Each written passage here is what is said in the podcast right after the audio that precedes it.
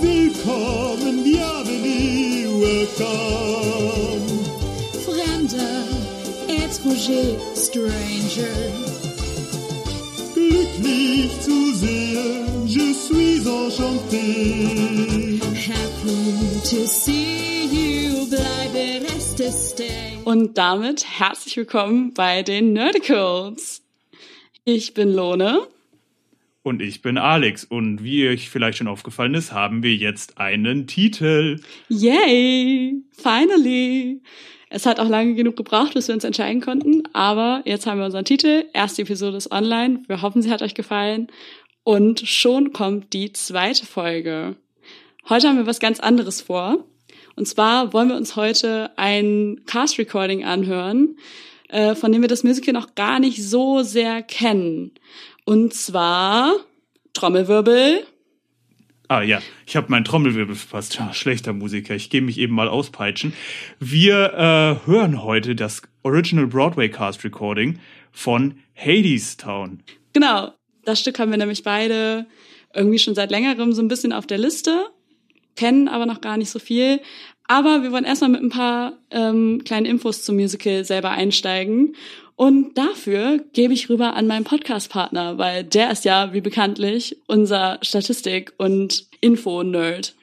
Genau, und damit fange ich jetzt an mit den Statuswerten dieses Musicals. Falls ihr ein Musical-Quartett machen wollt, könnt ihr die gerne mitschreiben und uns dann schicken. Und dann kann man sich gegenseitig stechen. Keine Ahnung. Ich weiß nicht, wie sowas funktioniert, aber witzig wär's. Also, das Musical Hadestown. Nee, ich brauche eine andere Stimme. Das Musical Hadestown. Mit Musik, Text und Libretto von Anais Mitchell. Das halte ich, glaube ich, nicht die ganze Zeit durch.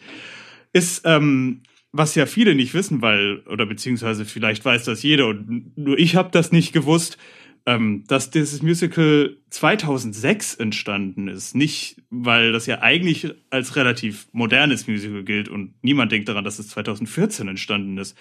Das hat äh, Anais Mitchell, sie bezeichnet das als, ja, keine Ahnung, kleines Amateurtheaterprojekt, so ein Do-it-yourself-Ding, was sie damals gemacht hat in Vermont tatsächlich ähm, was 2006 und glaube ich 2007 auch noch aufgeführt worden ist. Allerdings hat sie danach gesagt, hm, nee, mit dem momentanen Stand ist sie nicht so zufrieden und hat das Ganze als Konzeptalbum veröffentlicht. Was eigentlich so als kleiner Bonus-Fact auch mal ganz interessant wäre, da reinzuhören, 2010.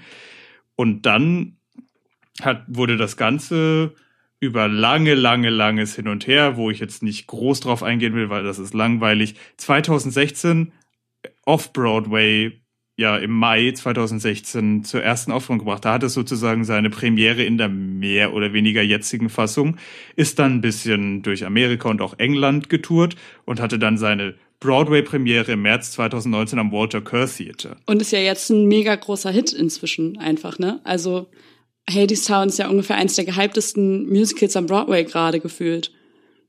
Auf jeden Fall. Ich meine, das Ganze wurde ja für 14 Tonys nominiert, was auch die höchste Nominierungszahl des Abends war. Hat nur in Anführungszeichen acht gewonnen, also hat den Rekord nicht gebrochen, was allerdings auch daran liegt, dass das letzte Jahr auch unglaublich stark allgemein für Musicals war. Die Konkurrenz war ja Wahnsinn. Also, dass sie sich Genau, da mit also- so vielen durchgesetzt haben, ist ja schon klasse. Also nicht wie die Producers damals, die ja zwölf gewonnen haben, zwölf Tonys. Das ist echt krass. Ist immer noch der Rekord bis heute. Genau. Das kann aufs Quartett drauf. Wie viele Tonys dominiert und wie viele Tonys gewonnen? Ich meine, hm, why not? Gute Kategorie, ja. Doch, durchaus. So. Und ähm, wie, was ich jetzt also für mich entschieden habe, ist, weil das Ganze, als ich gelesen habe, oh, das basiert auf einem Konzeptalbum, dass ich mir tatsächlich den Plot gar nicht angesehen habe. Also ich weiß natürlich grob, was passiert, weil das ja auf einem bekannten Mythos basiert, aber ich dachte, in Konzeptalben kann man ja die Handlung mehr oder weniger mitverfolgen, indem man sich einfach nur anhört. Und deswegen dachte ich, es ist auch ganz gut, wenn man gar nicht so richtig vorher weiß, was passiert. Ja, ich habe mich auch dafür entschieden, gar nicht, ähm, gar nicht viel in den Plot reinzugucken. Ähm, für diejenigen, die nicht wissen, von welchem Mythos die Rede ist, es geht in Hadestown um den Orpheus-Mythos. Genau, das ist eigentlich ja der Musikermythos, weil Orpheus ja, nachdem seine Frau gestorben ist, in die Unterwelt reist und mit seinem unglaublich schönen Gesang den Gott der Unterwelt erweicht, seine Geliebte gehen zu lassen. In der Originalversion wird ihm gesagt, er darf sie aus der Unterwelt führen, aber sich nicht umdrehen, dreht sich dann doch nach ihr um, sieht sie an und sie ist für immer verloren. Im Ovid wird er danach schwul und von Furien getötet. So hat das zumindest meine Lateinlehrerin immer gesagt, als wir den Text übersetzt haben. In späteren Fassungen gibt's dann öfter mal wieder ein Happy End, zum Beispiel bei äh, Monteverdi's Orfeo, der ersten vollständig überlieferten Oper, die wir übrigens haben. Just kleiner Fun Fact, in der ich übrigens die unglaublich tragende Rolle des äh, Plutone, also des Hades, gespielt habe, die fast, ich glaube, fast zwei Minuten Gesangszeit in dem ganzen Ding einnimmt. Wow. Ähm,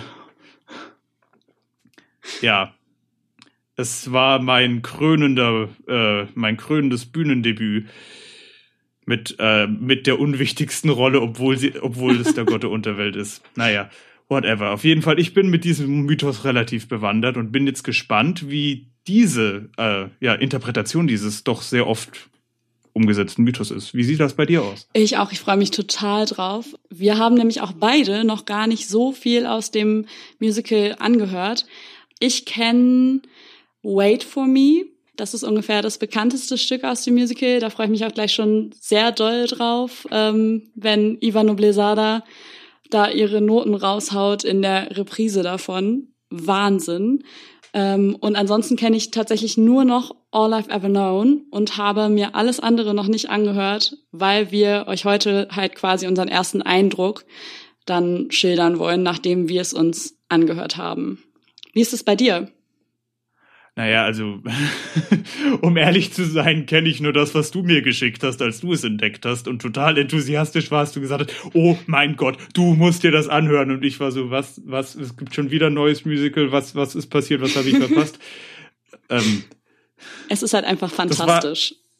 Ja, ich dachte so in meinem Kopf, Moment mal, ist Lohne nicht gerade auf dem Waitress-Trip und auf einmal kam Hades Town und ich war so, okay, wow. It switches. Ähm, It switches. Aber ich fand das auf jeden Fall unglaublich interessant und auch der Folk-Stil, also der Folk-Stil Ja. der Musik, das ist halt natürlich auch super interessant, weil ich finde, so gerade in modernen Zeiten werden auch wieder endlich mal wieder richtig neue Stile ausprobiert, die vorher auf Broadway nicht zu sehen waren. Also wenn ich jetzt irgendwie so an Musicals wie Six denke, wo sogar irgendwie so ein 16. Jahrhundert Renaissance Angeber-Rap drin vorkommt mit Trap-Beats und allem möglichen, das wäre vor ein paar Voll. Jahren noch nicht wirklich denkbar gewesen. Nicht mal in Hip-Hop-Musicals von Lin-Manuel Miranda. Ich liebe es. Also- Also ich finde es total cool, diese Entwicklung, die da gerade am Broadway passiert, dass einfach äh, ganz, ganz, ganz viele neue Einflüsse die Theater überfluten, weil das irgendwie nochmal eine ganz neue Welt aufmacht, diese ganzen Musicals, wie das von dir angesprochene Six, wie Lin mit seinen Hip-Hop-Elementen in ungefähr allen Stücken, die er bisher produziert hat und, und, und. Das ist total genial. Naja, also ich weiß jetzt nicht, wie Hip-Hop Moana ist, aber Ja, ach komm. Ich Genau. meine ja jetzt auch eher so die Bühnenstücke, Ah, das wollte ich nicht mehr so viel hat. sagen. Entschuldigung. Ihr könnt ja mal so einen kleinen Genau-Counter machen oder so ein Genau-Bingo oder sowas. Ihr könnt uns das auch gerne schicken und wir können danach gucken, wer zuerst das Bingo hat bei unserem Podcast. Ja, das ähm, dürfte interessant, ja, definitiv dürfte interessant werden. Genau. Kleiner Fun Fact übrigens noch. Die Darsteller von Eurydice und Orpheus, die aktuell die Rollen innehaben, die sind inzwischen auch im echten Leben Couple. Ich finde das ziemlich cool, weil die nämlich richtig, richtig gut zusammenpassen, wenn man sich so deren Insta-Stories und so anguckt. Die sind ein mega sweetes Couple. Das passiert irgendwie das. erstaunlich häufig, habe ich das Gefühl, ne? Aber ja, Schon, das ist eine ne? coole Sache. Aber ich meine, wenn du halt mal überlegst, du stehst halt auch sieben Tage die Woche mit dem anderen auf der Bühne und hast irgendwie super intensive Szenen. Ja, und wenn dann halt die Chemie stimmt, so, dann ähm, entwickelt sich das, glaube ich, da einfach auch schneller. Ja, das kann gut sein. Also ich habe jetzt noch nicht so direkt die Erfahrung gehabt, weil ich noch nicht der Romantic Lead auf der Bühne war, eher so random Core-Person auf den richtig großen Produktionen. Ich meine, man Mhm. muss sich ja hocharbeiten und da hat man in der Regel jetzt nicht so viel äh, Charakterentwicklung, dass es dazu käme. Ähm, allerdings anderes Thema. Was erwartest du dir denn jetzt von diesem Musical? Was, wie glaubst du, dass das jetzt wird? Total schwierig. Also ich freue mich auf jeden Fall schon die ganze Woche drauf, diese Folge heute aufzunehmen, weil ich es nicht mehr abwarten kann, endlich äh, mir den kompletten Soundtrack quasi anhören zu können.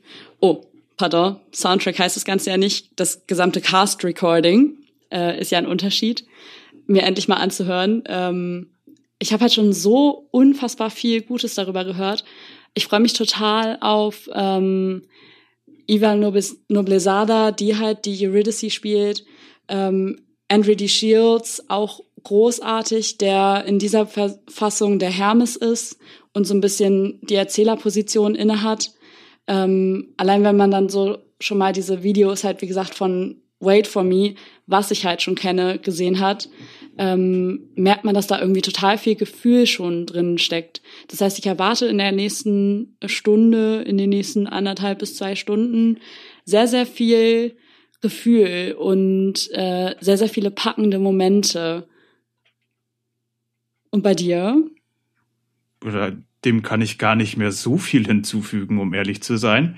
Also, was mich im Prinzip dazu gebracht hat, äh, es wirklich hören zu wollen, ist ein Video von Ollie Thorne oder auch auf YouTube bekannt Philosophy Tube, den ich doch irgendwie sehr gerne sehe, der das in einem seiner Videos sehr positiv erwähnt hat, auch mit den äh, Themen, um die es gehen soll. Und wo ich dachte, wow, mhm. wow, also Klassenkampf und Orpheus, ich bin dabei.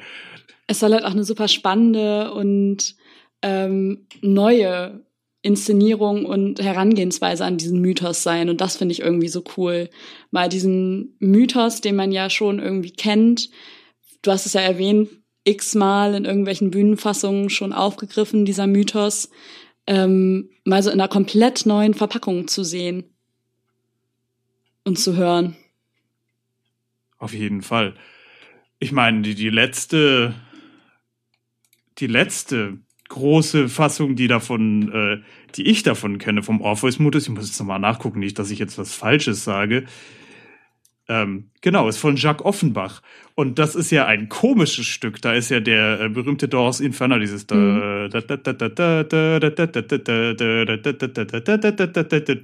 Ich bin tatsächlich gespannt, machen sie eine Anspielung darauf oder nicht?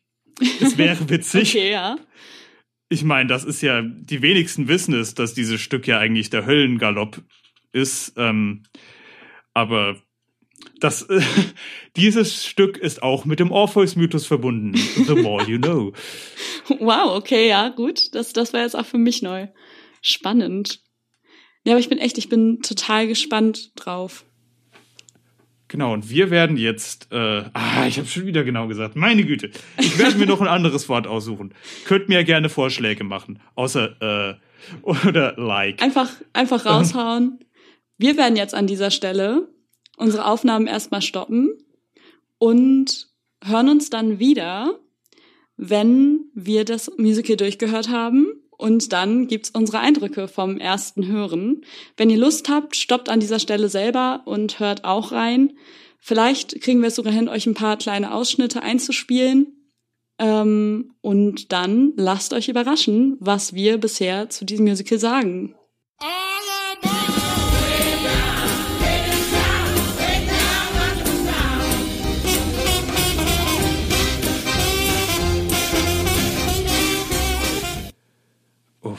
Ja. Wow. Mhm. Also, ich meine, ist jetzt nicht so, als äh, hätte man das nicht kommen gesehen. Ja, ich glaube, das Beste ist, wenn wir einfach chronologisch erstmal durchgehen und danach unser Fazit geben. Vielleicht hilft uns das auch nochmal, die Gedanken zu ordnen, weil, also, nur für, zur Information, wir haben jetzt wirklich nicht danach nochmal eine Denkpause gemacht, sondern diese Aufnahme ist jetzt wirklich eine Minute nachdem der letzte Ton erklungen ist. Genau.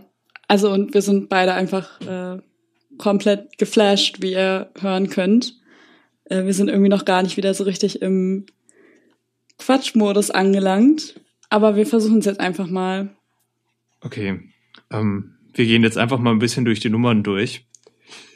Ähm, genau.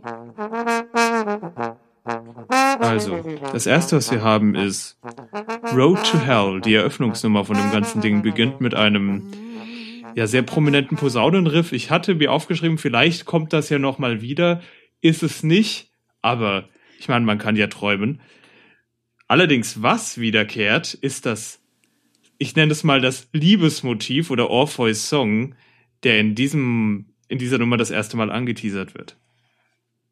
Mm, es werden schon, also ich finde, es werden schon ganz viele Motive, die irgendwie immer mal wieder durchklingen, angeteasert. Also ob jetzt tatsächlich melodisch wie bei Orpheus Song oder auch inhaltlich, dass schon Dinge einfach angeteasert werden in Road to Hell. Genau. Also was mir aufgefallen ist, das Ganze ist ja im Prinzip aufgebaut wie ähm, die Vorstellung der Band, wie das ja normalerweise, wenn man so ein Set spielt, mehr oder weniger gegen Ende der Show oder in der Mitte der Show passiert. Und das beginnt im Prinzip damit. Es ist zwar natürlich die Vorstellung der Charaktere, aber vom Stil her finde ich das sehr interessant, dass du, dass man das im Prinzip so beginnt, wie es eigentlich sonst oft eher am Ende von Sets passiert. Das äh, hatte ich mir aufgeschrieben und das fand ich sehr witzig. Ja, auf jeden Fall. Was ich total spannend fand, war, war dieser musikalische Stil, den man da im ersten Song hatte und der sich auch so ein bisschen durchgezogen hat. Irgendwie dieses New Orleansige, jazzige, hatte ich irgendwie die ganze Zeit ja. das Gefühl. Also ich war irgendwie gedanklich immer so ein bisschen in diesem New Orleans Voodoo Umfeld total genial gemacht. Definitiv. Also ähm, Sachen, die ich mir aufgeschrieben habe, ich schreibe das dann, ich hatte mir das bei den ganzen Songs, aber aufgeschrieben habe ich gehe mal durch, woran ich denken musste, ist, ich hatte mir aufgeschrieben Louisiana, was ja im Prinzip New Orleans ist. Äh, was ich mir auch mhm. aufgeschrieben habe, ist Porcupine Tree tatsächlich, dass es mich auch so ein bisschen an diese Art Folk erinnert hat, vom, so von der Emotion, die es bei mir auslöst. Ja.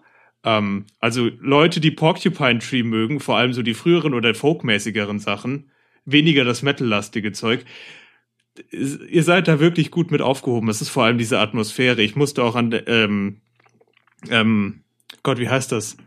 Nicht Polyhymnia, ähm, Polymonium von Future musste ich tatsächlich auch denken. So von der Stimmung her. Dieser, auch dieser äh, Artstyle bei dem Musikvideo mit dem Aquarell. Also ich finde irgendwie Aquarell ist irgendwie, wenn ich irgendwas dazu malen müsste, würde ich es in Aquarell malen. Dieses Verwaschene und ein bisschen wenig Greifbare das. Absolut. Irgendwie so ein, keine Ahnung, also fast so ein bisschen Traumweltmäßig, also nicht komplett real im ersten Moment. Ja. Also was man auch definitiv gemerkt hat, ist, dass das Ganze ähm, zwar ein Musical ist, dann aber als Konzeptalbum Album umgearbeitet worden ist und dieses Konzeptalbum die Basis dieses Musicals war, weil Klar, mit Staging ist das wahrscheinlich noch mal geiler, aber es funktioniert auch so, was ja bei anderen Cast-Alben ja oft so ist, dass man da eigentlich die Show sehen muss, um es wirklich zu verstehen. Und das ist hier überhaupt nicht so sehr der Fall. Man war wirklich komplett dabei die ganze Zeit. Absolut. Also ich könnte dir jetzt den Plot auf jeden Fall beschreiben. No, also no problem. So. Aber ich habe mir trotzdem, ich habe mir tatsächlich direkt beim ersten Song schon aufgeschrieben, ich will ein Bootleg. Also ich möchte gerne ein vernünftiges Bootleg davon sehen. Oder natürlich lieber eine vernünftige Aufnahme allgemein. Äh, ja, genau. Weil ich mir das einfach so genial vorstelle, dass irgendwie nochmal live auf der Bühne. Mm. Oh mein Gott. Ach, so ein richtig gutes Slime-Tutorial von dem Stück, das wäre schon gut. Ja, oder? Ne? So ein Slime-Tutorial hätte was. Zwinker, zwinker. Ich zwinker gerade ins Mikrofon. Vielleicht hört man das ja. Ähm. Und am liebsten natürlich ein Slime-Tutorial mit Ivan Noblezada als äh, Eurydice. Also ganz starker Anfang und wird nur stärker, die Frau. Also wow. Definitiv. Also was, ähm, was jetzt bei der ersten Nummer, wenn wir jetzt mal ein bisschen zurückkommen, sonst äh, überschlagen wir uns nur in Lobhudelei und der Podcast kommt nie zu einem Ende. Ähm, was ich ja, sehr interessant leider. finde, ist ähm, dieses ganze Konzept des äh, griechischen Chor, Griech, griechischen Chores, des griechischen Chores. ähm, hier ist es noch nicht, das ist in der nächsten Nummer, äh, in der nächsten Nummer ist er ein bisschen ausgeprägter und wird auch später noch, also ich komme dann immer drauf zurück, wenn es dann passiert, auf dieses Stilmittel. Aber es ist eben, es ist ja im Prinzip eine griechische äh, Sage und diese Stilmittel werden natürlich auch in andere genutzt, aber es wäre schon, es ist auch sehr intelligent eingesetzt und damit beginnt auch diese ganze Nummer mit Hermes. es ist jemand, der uns das erzählt, der es kommentiert, sozusagen so ein bisschen der allwissende Erzähler, der uns ja auch die Charaktere vorstellt. Ja, also ich finde ähm, Hermes auch einfach total cool gemacht. So mit dem, mit seinem ganzen Auftreten, wie er sich auch schon stimmlich anhört, irgendwie total genial. Er leitet so ein bisschen als Erzähler ja auch durch die ganze Geschichte. Finde ich total gut gemacht. Ja, auf jeden Fall. Ich meine, es ist, es ist zwar eigentlich so ein Standard, es erinnert mich immer so ein bisschen an diese, ähm, an so gewisse äh, Disney-Filme, wo halt, also es gibt ja manche Nummern, wo dann einfach eine Person das erzählt sozusagen und die, die wir dann später im Film erst treffen und so weiter. In dem Fall ist es natürlich klar, dass es Herbes ist. Er stellt sich auch selber vor. That's me. Eine, eine der wenigen Stellen, wo ich lachen musste. Das heißt nicht, dass dieses Musical super langweilig ist, aber es ist jetzt nicht direkt äh, lustig. Es ist wirklich. Naja, der Stoff ist halt auch nicht witzig unbedingt, ne? Also das ist halt auch nicht unbedingt ein Stoff, den man jetzt komplett funny verpacken ja, sollte und kann. Nicht komplett. Von daher finde ich das okay. Aber es ist, es ist schon faszinierend, weil normalerweise, wenn du so komplett ohne Comic Relief ausbleibst, wird's halt schnell super äh, ätzend. Aber es hat tatsächlich super funktioniert. Naja, gehen wir auf, gehen wir mal weiter. Äh, die nächste Nummer, da habe ich mir ein Herz gemacht, ist äh, oh, ja. Anyway the Wind Blows. Das ist sozusagen das erste Mal, dass die Fates, die Mäuren, die Parten oder wie man sie nennen will, mit Namen, ach, ich liebe sie, Kloto, Lachesis und Atropos äh, auftreten. Und äh, genauso ein bisschen nach der Eröffnung die die Charaktere vorstellt, uns zeigt, okay, was ist, äh, was ist die Szene, wo sind wir, wie ist die Situation der ganzen Sache. Und ähm, mhm. das Ganze ist schon, also was ich hatte, das Ganze hat so ein bisschen so eine Jahrhundertwende, vielleicht maximal bis Weltwirtschaftskrise-Ästhetik, auch schon allein von dem, wie es beschrieben wird, mit dem, mit der Art, wie die Arbeiter ausgebeutet werden, kommt später noch, aber und das ist halt, äh, macht klar, okay, wir sind, befinden uns in einer postapokalyptischen Welt. Die Leute strugglen, der Wind ja. ist kalt, es gibt keinen Frühling und keinen Herbst mehr. Genau, irgendwie nur noch, nur noch eine Jahreszeit so und zwei. alle warten eigentlich drauf, dass man zwei, ja, es gibt eigentlich nur noch diese zwei Jahreszeiten und alle warten drauf, dass es mal wieder Frühling gibt. Ne? Also das Problem an diesen zwei Jahreszeiten ist, dass es im Prinzip nur sehr kalten Winter gibt und sehr heißen Sommer und eben diese Zeit, in der man sät, nämlich der Frühling, und in der man erntet, nämlich der Herbst, äh, existieren nicht und das, ja, es wird nicht direkt gesagt, aber das führt natürlich mhm. zu äh, gewissen äh, Armutserscheinungen. Naja, es wird halt nicht explizit ausgesprochen, aber es wird halt die ganze Zeit implizit vermittelt. Genau das finde ich halt auch so genial, dass dieses Musical eigentlich fast nie äh, Dinge ganz explizit aussprechen muss, weil es einfach immer alles auch klar wird durch die Lieder, durch, äh, durch den Ton der Musik. Es wird alles auch ohne das klar und deutlich auszusprechen, hey, den Leuten geht's hier gerade nicht so geil, wird klar, dass es den Leuten da gerade nicht so geil geht, weil XY. Mhm. Genau, das ist, das ist eigentlich sozusagen die Klimawandel-Apokalypse, die wir hier sehen. Aber. Äh was? Was? What, what, what, what, what? okay. Äh, gehen wir weiter mit. Oh, ich kann das gar nicht lesen. Come home with Come me. Come home with me. Oh ja, ich, ich wollte es unterstreichen, aber hab's in meinem äh, Enthusiasmus einfach durchgestrichen, deswegen konnte ich es nicht richtig lesen. Ähm, genau, das ist der erste Auftritt von äh, Orpheus. Einem, mhm. ja, äh, das ist allerdings auch wirklich straight äh, aus dem Source Material, also aus der, äh, aus, wie nennt man das, aus der Vorlage. Einem sehr naiven äh, Mann. Sehr ja, treu, aber unfassbar naiv, an der Grenze zu doof. Aber das ist in dieser Verfassung nicht so schlimm. aber ähm, wie gesagt, ich bin auch ganz froh, dass sie, das kann ich schon mal spoilern, den äh, Schluss aus der Sage aus den Metamorphosen, wo Orpheus im Prinzip zwei Seiten lang nur rumheult, wie scheiße sein Leben ist, äh, weggelassen haben. Ich glaube, das wäre in einer Musical-Verarbeitung dann doch etwas langweilig geworden. Orpheus trifft so und so und weint. Orpheus trifft so und so und weint. Ich hätte, glaube ich, auch irgendwann gedacht, so ja, Orpheus, geh mir halt nicht auf den Senkel. So, also so ging das immer noch.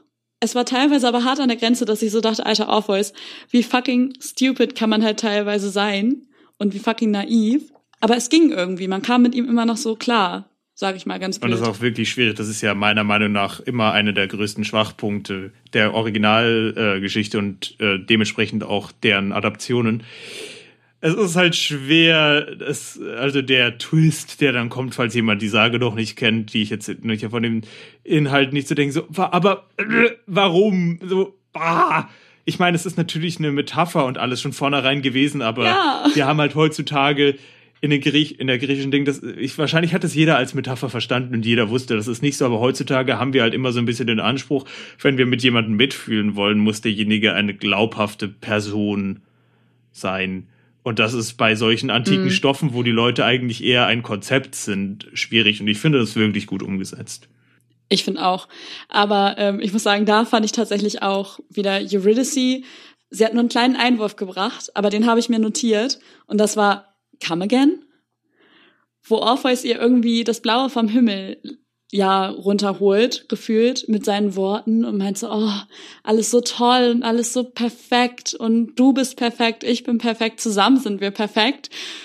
Und Eurydice ist so, ähm, was? Bitte? Ich habe sie dafür tatsächlich sehr doll gefeiert, muss ich ganz ehrlich gestehen. Ja. Ähm, was ja auch hier aufge äh, was hier jetzt auch ein bisschen eingeführt wird, ist äh, die Thematik, dass Orpheus an einem Lied arbeitet, was sozusagen den Frühling zurückbringen soll.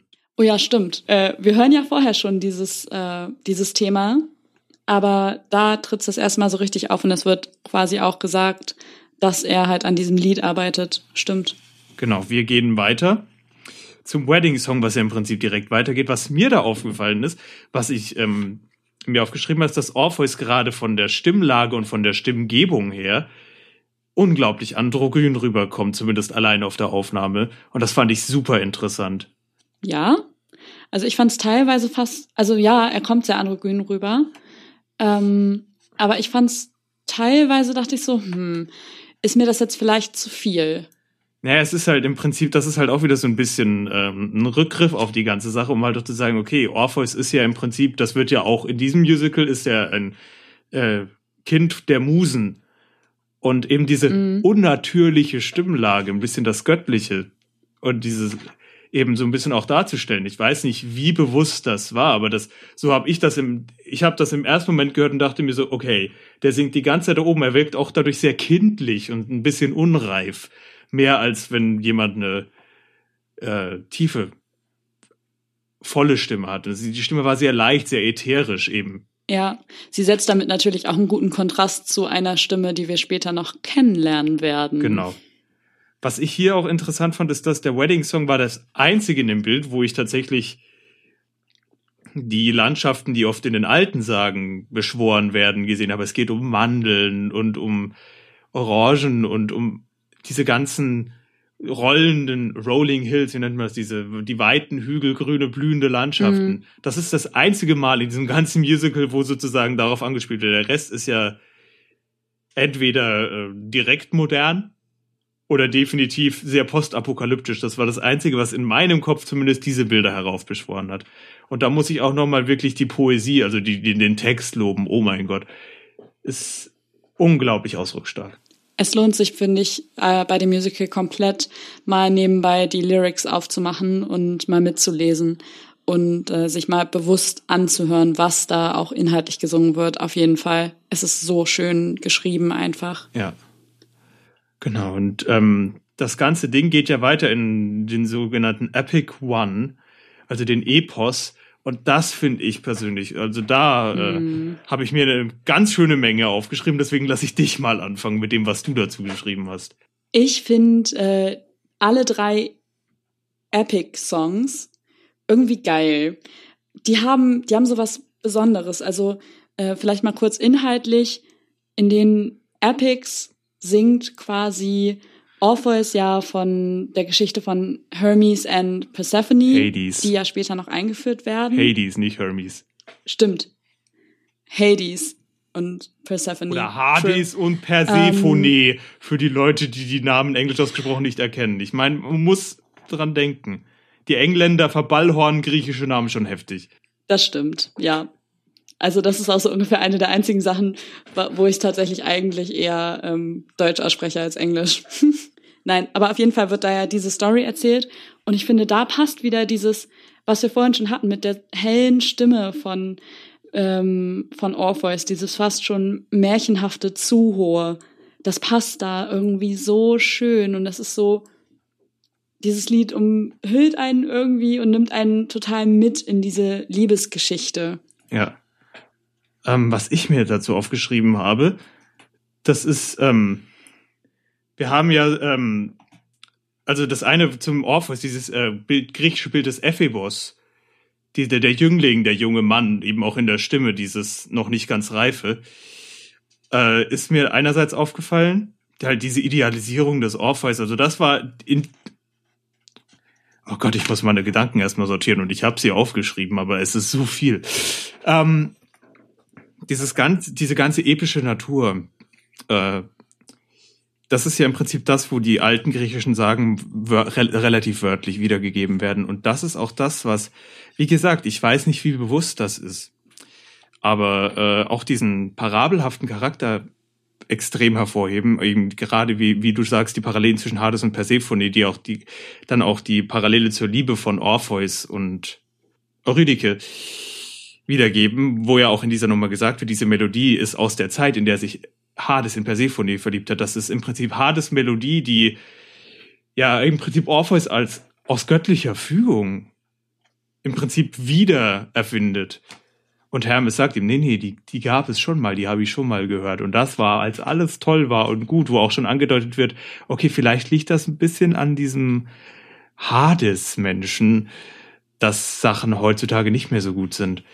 Und ähm, Ja, also komplettes Foreshadowing halt auch so ein bisschen, ne? Genau, und was, ist, was ich jetzt sagen würde, ähm, was, ich weiß eben nicht, wie intentional das ist, weil das ist schon sehr niche, dieses Wissen, was jetzt kommt, aber die Art, wie das gestaltet ist, ähm, ich, wir können da vielleicht später auch einen kleinen Vergleich einblenden, wenn ich eine gute Stelle finde. Äh, es gibt gerade in der Zeit, in der die erste, im, in unserem ersten Teil des Podcasts erwähnte Or Orfeo, äh, wurde auch deshalb als Stoff gewählt für die erste Oper, also nicht die erste Oper, aber die erste erhaltene Oper, die wir haben, weil es damals das Konzept der sogenannten orphischen Musik gab. Dieses äh, ein Sänger begleitet sich selbst und die Art, wie er singt, ist irgendwo zwischen Sprechen und Singen. Es ist nicht genau fest rhythmisch, es ist keine genau feste Melodie, Ja. aber es ist melodisch genug, um es als Singen zu erkennen. Und, dies, und daraus ist so, Absolut. Also das, das trifft genau auf, äh, auf Orpheus halt auch zu, ne? genau, Also voll. Krass. Und da gab es auch damals im Italienischen diesen Begriff des Recitar cantando, also des singenden Rezitierens.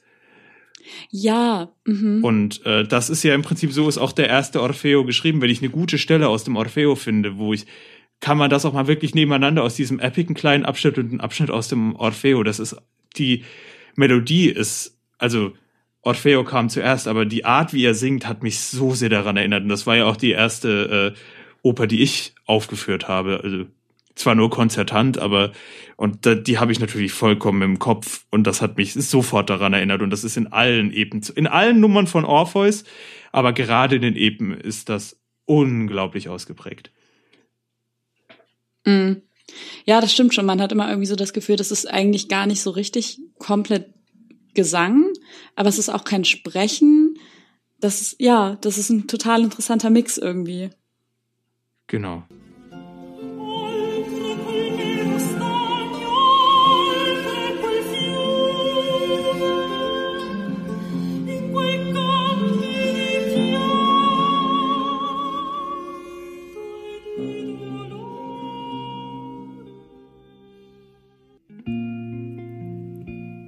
But with a beautiful lady who walked up above in her mother's green field. Aber lass uns weitergehen, damit wir uns nicht zu lange festfahren. Oder hast du noch was Wichtiges? Nee, also meine Notizen werden auch gegen Ende hin ein bisschen kürzer, weil es natürlich wie in jedem Musical die Konzepte und die neuen Sachen kommen alle am Anfang und gegen Ende hin ist es ja so, dass die Geschwindigkeit auch einfach zunimmt und weniger Neues kommt, das ja auch natürlich ganz normal ist. Ja. Und auch eine gute dramatische Und es kommen ja auch viele Reprisen. Genau. Gut, wir haben Living It Up on Top. In diesem Lied wird ja äh, Persephone eingeführt. Und als Persephone das erste Mal angefangen hat zu singen, dachte ich so, wow, was haben wir hier? Also weil ihre Stimme total krass ist. Das ist so eine, irgendwie, ich habe mir aufgeschrieben, dreckig, aber unfassbar geil. So, das ist irgendwie eine total einzigartige, spannende Stimme, die in dieser Aufnahme Persephone singt. Hm, auf jeden Fall. Und ich kann, ich kann mir irgendwie richtig vorstellen, wie die alle dann da am, am Tanzen sind und Persephone abfeiern bei dem Lied. Genau, was äh, ja hier auch ist, es ist ja im Prinzip die Rückkehr von Persephone, das heißt das Ende des Winters. Aber was hier schon angedeutet wird, dass irgendwas Mhm. nicht stimmt. Also dass Persephone nicht dann kommt, wann sie eigentlich kommen sollte. Also das wird hier schon ein bisschen angedeutet. Ja, man hört's in der Musik, ne? Ja, auch im Text tatsächlich gibt es irgendeine Throwaway-Line. Ich habe sie mir leider nicht aufgeschrieben, weil alles so schnell ging. Ähm, genau, das hatte ich äh, schon gesagt. Und was ich Ja. auch hier fand, ist so, da habe ich zum ersten Mal so richtig, ich, es wird, ist zwar vorher auch so da, aber das, ach so, dieser Zug ist der Weg in die Unterwelt, aber auch so ein bisschen das Sterben. Dieser Road to Hell, also es gibt die ganze Zeit diese Zug, Ja. diesen Zug wird, dieser Zug wird erwähnt. Auch gerade in der Ja, ersten und auch Nummer. dieser, auch der Sound vom Zug kommt ja immer wieder, ne? Auch immer wieder an bestimmten Punkten. Das, äh, das ist wirklich irgendwie so dieses Symbol für die Unterwelt und den Tod auch in gewisser Weise. Genau. Das stimmt. Ich habe mir, in dem Lied habe ich mir ein äh, Zitat aufgeschrieben, was ich total geil fand. To the world we dream about and the one we live now. Also irgendwie so, das macht auch irgendwie nochmal deutlich, es ist irgendwie gerade keine wirklich ideale Welt, in der die da leben. Ja, aber das ist so der eine Mo- Moment, wo man merkt, okay, solange Persephone da ist, geht es gut. Da ist die Zeit zum Feiern so ein bisschen Mhm. da. Also es ist nicht so, wie das am Anfang geschildert wird, Winter ist brutal und Sommer ist brutal, sondern da wirkt es so, ja gut, jetzt ist es, was ich nicht weiß, ob das eine, es wird ein bisschen so dargestellt, meiner Meinung nach, als wäre es eine Ausnahme. Als wäre es jetzt endlich mal nicht ganz so schlimm wie sonst. Ja, das Gefühl hatte ich auch. Also, dass es eher so eine Sondersituation und nicht die Regel ist, dass sie zu Besuch kommt. Genau. Und das Ganze äh, wird im Prinzip weitergeführt mit All I've Ever Known, ein, ein Duett. Ein unfassbar schönes Liebeslied. Oh mein Gott. Ich bin da hingeschmolzen. Also, das ist ja, wie ich am Anfang schon erwähnt hatte, eine von zwei Nummern, die ich schon kannte. Und ähm, auch beim Nochmalhören und jetzt auch im Kontext hören, die Nummer wird nur schöner. Also, das ist das erste Duett zwischen Orpheus und Eurydice. Und es ist einfach nur unfassbar schön. Es ist über, es ist super sanft. Man merkt irgendwie dieses langsame Verlieben und dieses Wachsen der Liebe zwischen den beiden. Das ist super, super schön. Ja, dem kann ich jetzt im Prinzip inhaltlich gar nichts weiter hinzufügen. Das Einzige, was ich mir jetzt dazu noch aufgeschrieben hatte, ist, ähm, ich hatte mich ja gefragt, so nach diesem ganzen New Orleans-Stil, so, okay, wie machen sie die äh, ruhigeren Nummern? Ich hatte die nämlich einfach nicht mehr im Kopf Mhm. und habe dann einfach aufgeschrieben, okay, da sind sie dann doch in einen etwas traditionelleren Musical Theater-Style gegangen. Also nicht, äh, nicht im schlechten Sinne, aber es ist auch sehr interessant, weil eben das doch eine stilistische Varianz hat. Von sehr Ja, Blues stimmt, ja. und Country äh, beeinflussten Sachen und Folk beeinflussten Sachen bis zu dem, was doch eher traditionelles Musical Theater ist. Und eben auch diesem orphischen Einschlag, Total. was ich ja total interessant finde, wo ja mein Herz als äh, Mensch, der historische Aufführungspraxis studiert, absolut aufgegangen ist. Genau, und dann geht es direkt weiter zu einem Song, den ich wieder mit einem Herzchen markiert habe. Ähm, Way Down Hades Town. Yes, way down Hades Town. Love it. Also da kann ich gar nicht viel zu sagen. Das war halt einfach nur cool, dieses Lied. Genau. Irgendwie dieses dreckige, weiß ich nicht. Und wir hören das erste Mal die Stimme eines gewissen Hades. Nein, wir hören, wir spüren. Ähm, Und spüren, ich, ja. ich hatte mir ein paar Sachen dazu tatsächlich doch aufgeschrieben. Was, ähm, hier werden schon das erste Mal sozusagen ein bisschen die Probleme aufgezeigt. Äh, Persephone kehrt zu früh zu Hades zurück. Also es ist nicht so, dass sie zurückkehrt, sondern er sie holt. Also wir merken, okay, dieser Hades, Mhm. dieser Gott der Unterwelt ist, obwohl er in der griechischen Mythologie meistens einer der äh, coolsten und am wenigsten beschissensten von den Göttern ist. In dem Fall ist er der Antagonist, weil, ja, man braucht ja einen. oh ja. Ähm, er holt sie zu früh zurück und äh, verdammt ja damit im Prinzip die Oberwelt zu, zum Winter, weil sobald Persephone in die Unterwelt geht, ist es auf der Welt Winter. Und äh, wir hören auch so ein bisschen schon die ersten, okay, Unterwelt, Hades, so Sklaventreiberei, Fabrik, diese ganze, dieses ganze Gefühl wird da auf jeden Fall schon heraufbeschworen. Auf jeden Fall, man hört auch so diese unheilvollen Töne irgendwie schon raus, ne? Ja. Und wie gesagt, also Hades Stimme müssen wir jetzt noch mal ganz kurz drauf eingehen, bitte. Gehen wir drauf ein, wenn er das Was erste Mal seine Sola-Nummer hat.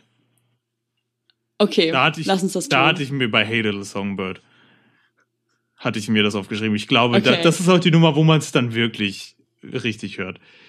Ähm, genau, wir, das stimmt. wir haben das nächste A Gathering Storms. Da habe ich irgendwie Mist geschrieben. Das macht grammatikalisch keinen Sinn. Aber äh, da habe ich mir auch ein Herz gemacht. Erstens, weil dieses Schicksalsmotiv, also das, ähm, was nur im ersten Akt vorkommt, und zwar immer, wenn es um den Winter geht. Also man könnte es auch das Wintermotiv nennen. Immer wenn es um den Winter und die Kälte geht, singen die Mäuren, die The Fates, dieses Motiv im Hintergrund. Und oh mein Gott, I'm a sucker for that. Mm. Ich liebe es. Oh, da geht's mir jedes Mal kalt den Rücken runter. Unglaublich. Ja, es geht um den Winter, es geht mir Same. kalt den Rücken runter. Aber Aber es ist einfach so. Es ist einfach nur genial. Ich habe mir da auch einfach nur aufgeschrieben, Wiederholung von bereits eingeführten Elementen. Das ist irgendwie total genial, wie man da wieder hört, ähm, wie beim Musical Theater Elemente zusammenspielen und Wiederholungen und Themen für bestimmte Inhalte in der Musik vorhanden sind. Das ist so geil. ja, genau. Und So soll Musical Theater sein. Definitiv. Was, und es geht im Prinzip weiter mit dem zweiten Epic, was ja auch eine Weile braucht, bis der nächste kommt. Äh, da geht es im Prinzip weiter um die Geschichte von Mhm. Hades und Persephone, aber mit einem deutlich größeren äh, Einfluss von Hades, einfach auch deswegen, weil Hades jetzt erst wirklich als Person in dieser Handlung auftritt. Und es geht eben darum, was hier gezeigt wird, Hades ist ein Horter. Der will alles Ja. für sich haben. Man hört, wie er sich und seine Unterwelt, seine Hades Town von der Umwelt abschottet. Ja, also man merkt ja auch alleine schon daran, dass er einfach diese Stadt nach sich selber benannt hat, dass, es, dass er da sehr besitzergreifend ist. Definitiv. Und das wird halt da nochmal deutlich. Was hier auch äh, eingeführt wird, ist, dass er das äh, Liebesmotiv sozusagen vergessen hat oder es so weit in seinem äh, ins Unterbewusstsein gerückt ist, dass er sich im Prinzip nicht mehr daran erinnern kann. Und dass auch oh ja, das ein. Problem ist, warum er so ist, wie er geworden ist. Und wird auch gezeigt, er holt Persephone zu ähm, so früh zurück, weil er im Prinzip weiß, es ist eigentlich nicht so geil bei ihm. Und er hat Angst, dass sie nicht mehr zu ihm zurückkehrt, weil er im Prinzip ja das Liebesmotiv vergessen hat. Wink, wink, nudge, nudge, hint, hint. Er ist eifersüchtig. Oh ja, oh ja, sehr doll. Genau, und direkt, äh, direkt mit dem Ende dieser Nummer geht es im Prinzip weiter in den Chant, was ich erstens super gut äh, benannt finde. Wir haben im Prinzip sofort, äh, auch die ganze Musik ist ja im Prinzip so ein bisschen auf den Südstaaten-Stil angelegt und dieses Chant und auch der Stil ist diese Arbeitslieder der schwarzen Sklaven auf jeden Fall angelehnt.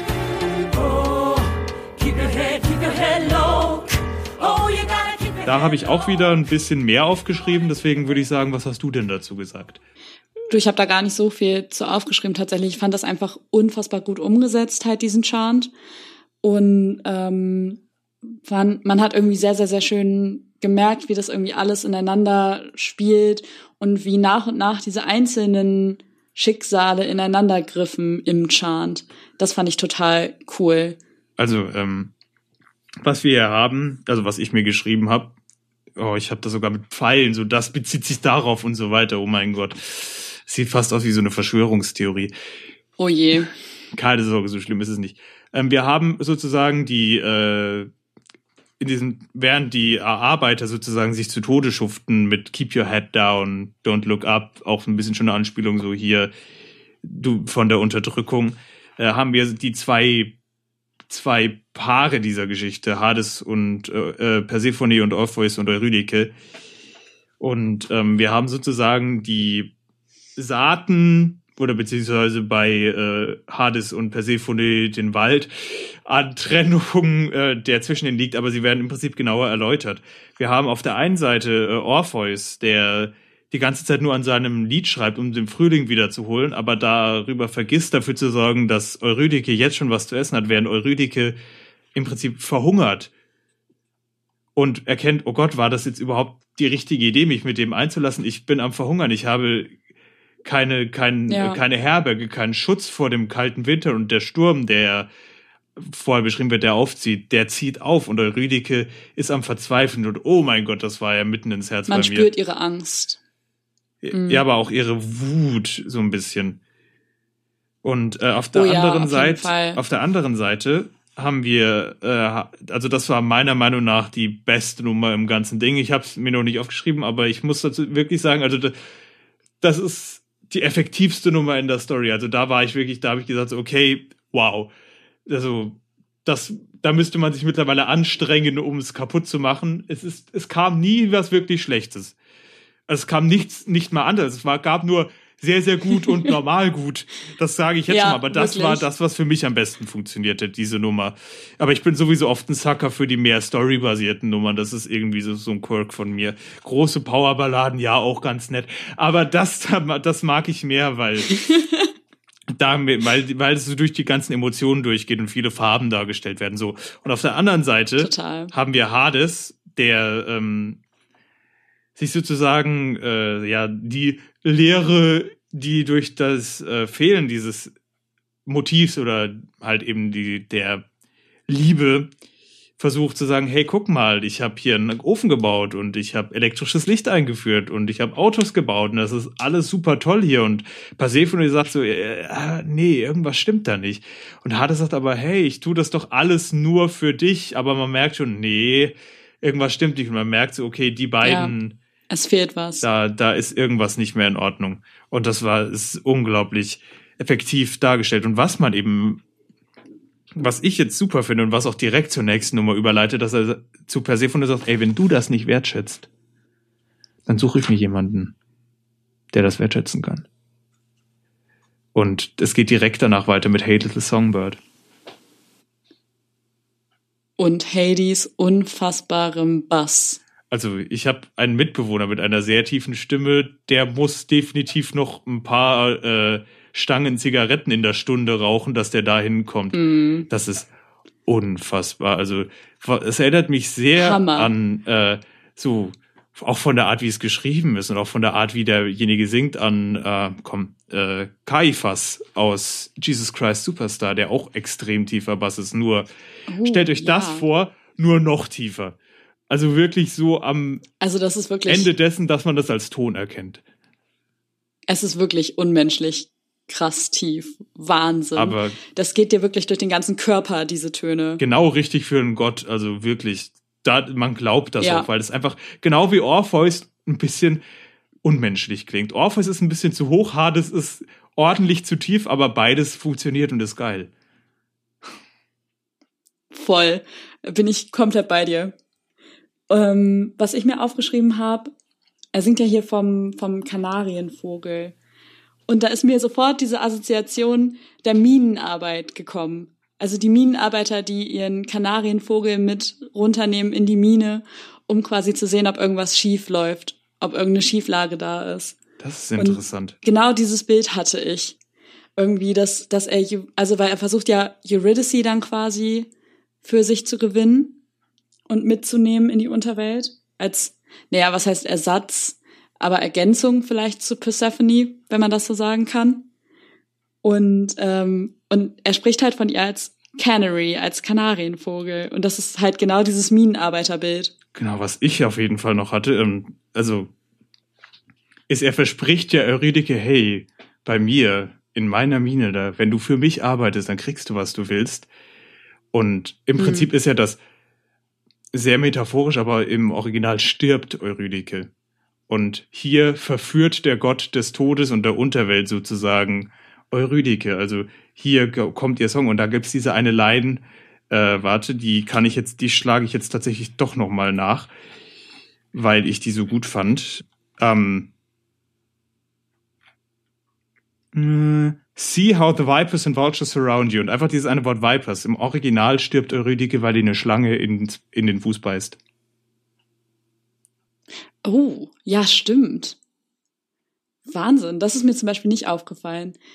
Was mich dafür ähm, voll gecatcht hat, ist, dass es, ich weiß gerade gar nicht, ob das äh, das komplette Lied durch war, aber zwischenzeitlich war es ein Dreivierteltakt, so Walzer-mäßig. Ja. Und ich hatte irgendwie dann im, im, so ein Bild im Kopf, wie die beiden wie so ein, ja, wie so eine Art Tanz miteinander. Hades, also Hades versucht näher ranzukommen, Eurydice versucht sich zu entziehen und dann aber irgendwie immer so ein, so ein Spiel hin und her. Genau, ja, auf jeden Fall. Ähm, Ja. Und im Prinzip die nächste Nummer schließt ja daran an, äh, When the Chips Are Down. oh ja. ist da singen diese Nummer ist ja im Prinzip sind nur die Fates, die singen mehr oder weniger. Und das ist das erste Mal, wo wir wirklich einen griechischen Chor haben, weil im Prinzip ist das nicht so, dass die Fates ihr das sagen, sondern das ist das, was in ihrem Kopf vor sich geht. Und wir haben ja im Musical ist es ja oft so, dass die Leute das dann einfach selber singen so oh nein, was soll ich nur tun? In meinem Kopf, tue ich das oder tue ich das? Es kann auch effektiv sein, aber in dem Fall war es so viel besser, meiner Meinung nach dramatisch gesehen, es zu sagen, wie Stimmen, die ihr das von außen einflüstern. Gerade wenn es um griechische Mythologie Mhm. geht, wo ja sowieso irgendwie die Hälfte irgendwas von Göttern verursacht ist. Total. Und ich finde die Fates aber auch einfach genial mit, die, mit den Mehrstimmigkeiten, wenn die das rausballern. Das ist einfach nur gut. Ja.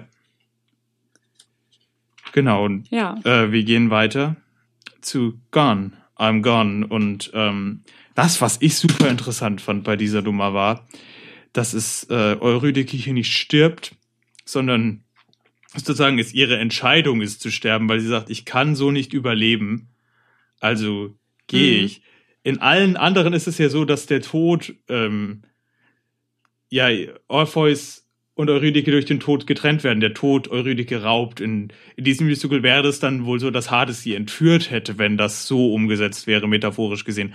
Aber in diesem Fall ist es so, dass Eurydike sich selbst dazu entscheidet zu gehen, aus Verzweiflung zwar, aber Ja. und sie nimmt den Zug in die Hölle. Sie bekommt sozusagen das Ticket. Dieses Ticket ist sozusagen, ich sterbe, ich gehe in die Unterwelt.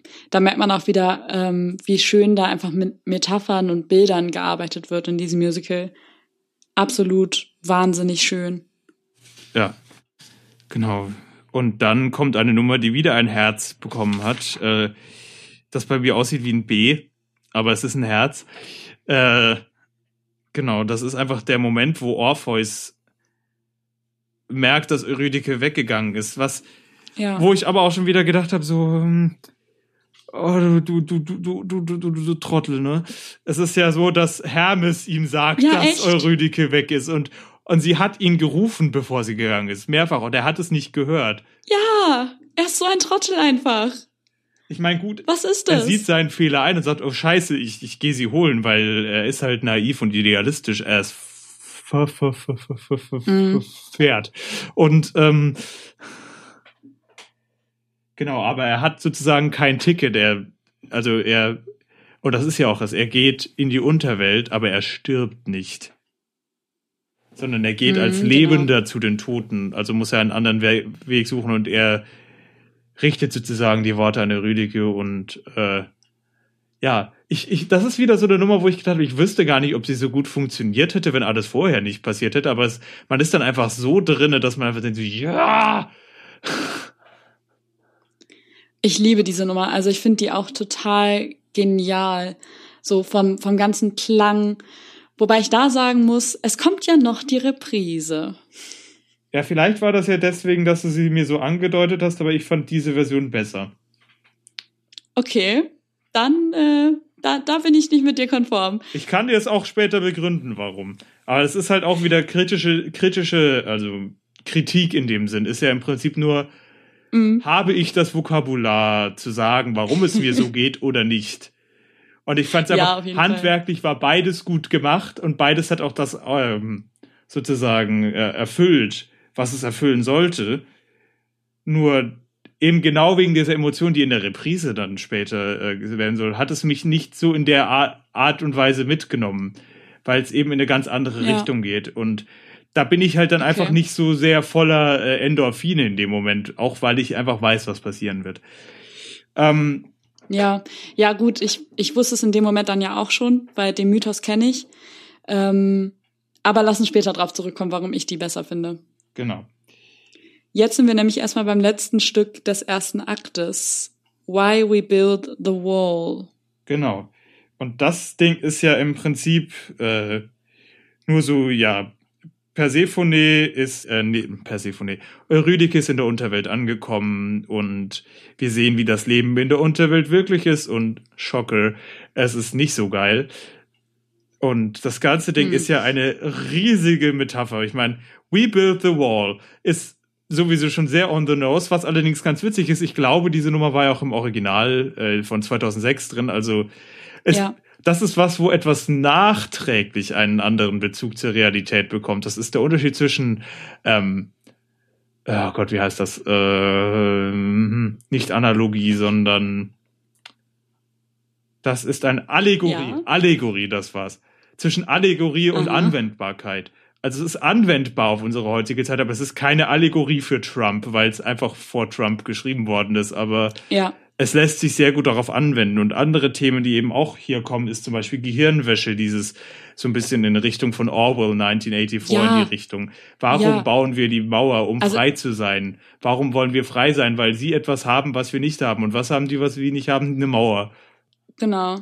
Also auch ganz krass irgendwie dieses dogmatische. Ich habe echt teilweise eine Gänsehaut gehabt durch dieses ganze Dogma, was da in diesem Song auf einmal versteckt war, wo ich so dachte, boah, da läuft es mir echt eiskalt den Rücken runter, wenn ich so denke, manchmal scheint mir das gar nicht so weit weg von unserer Realität leider heute in Nee, manchen Momenten.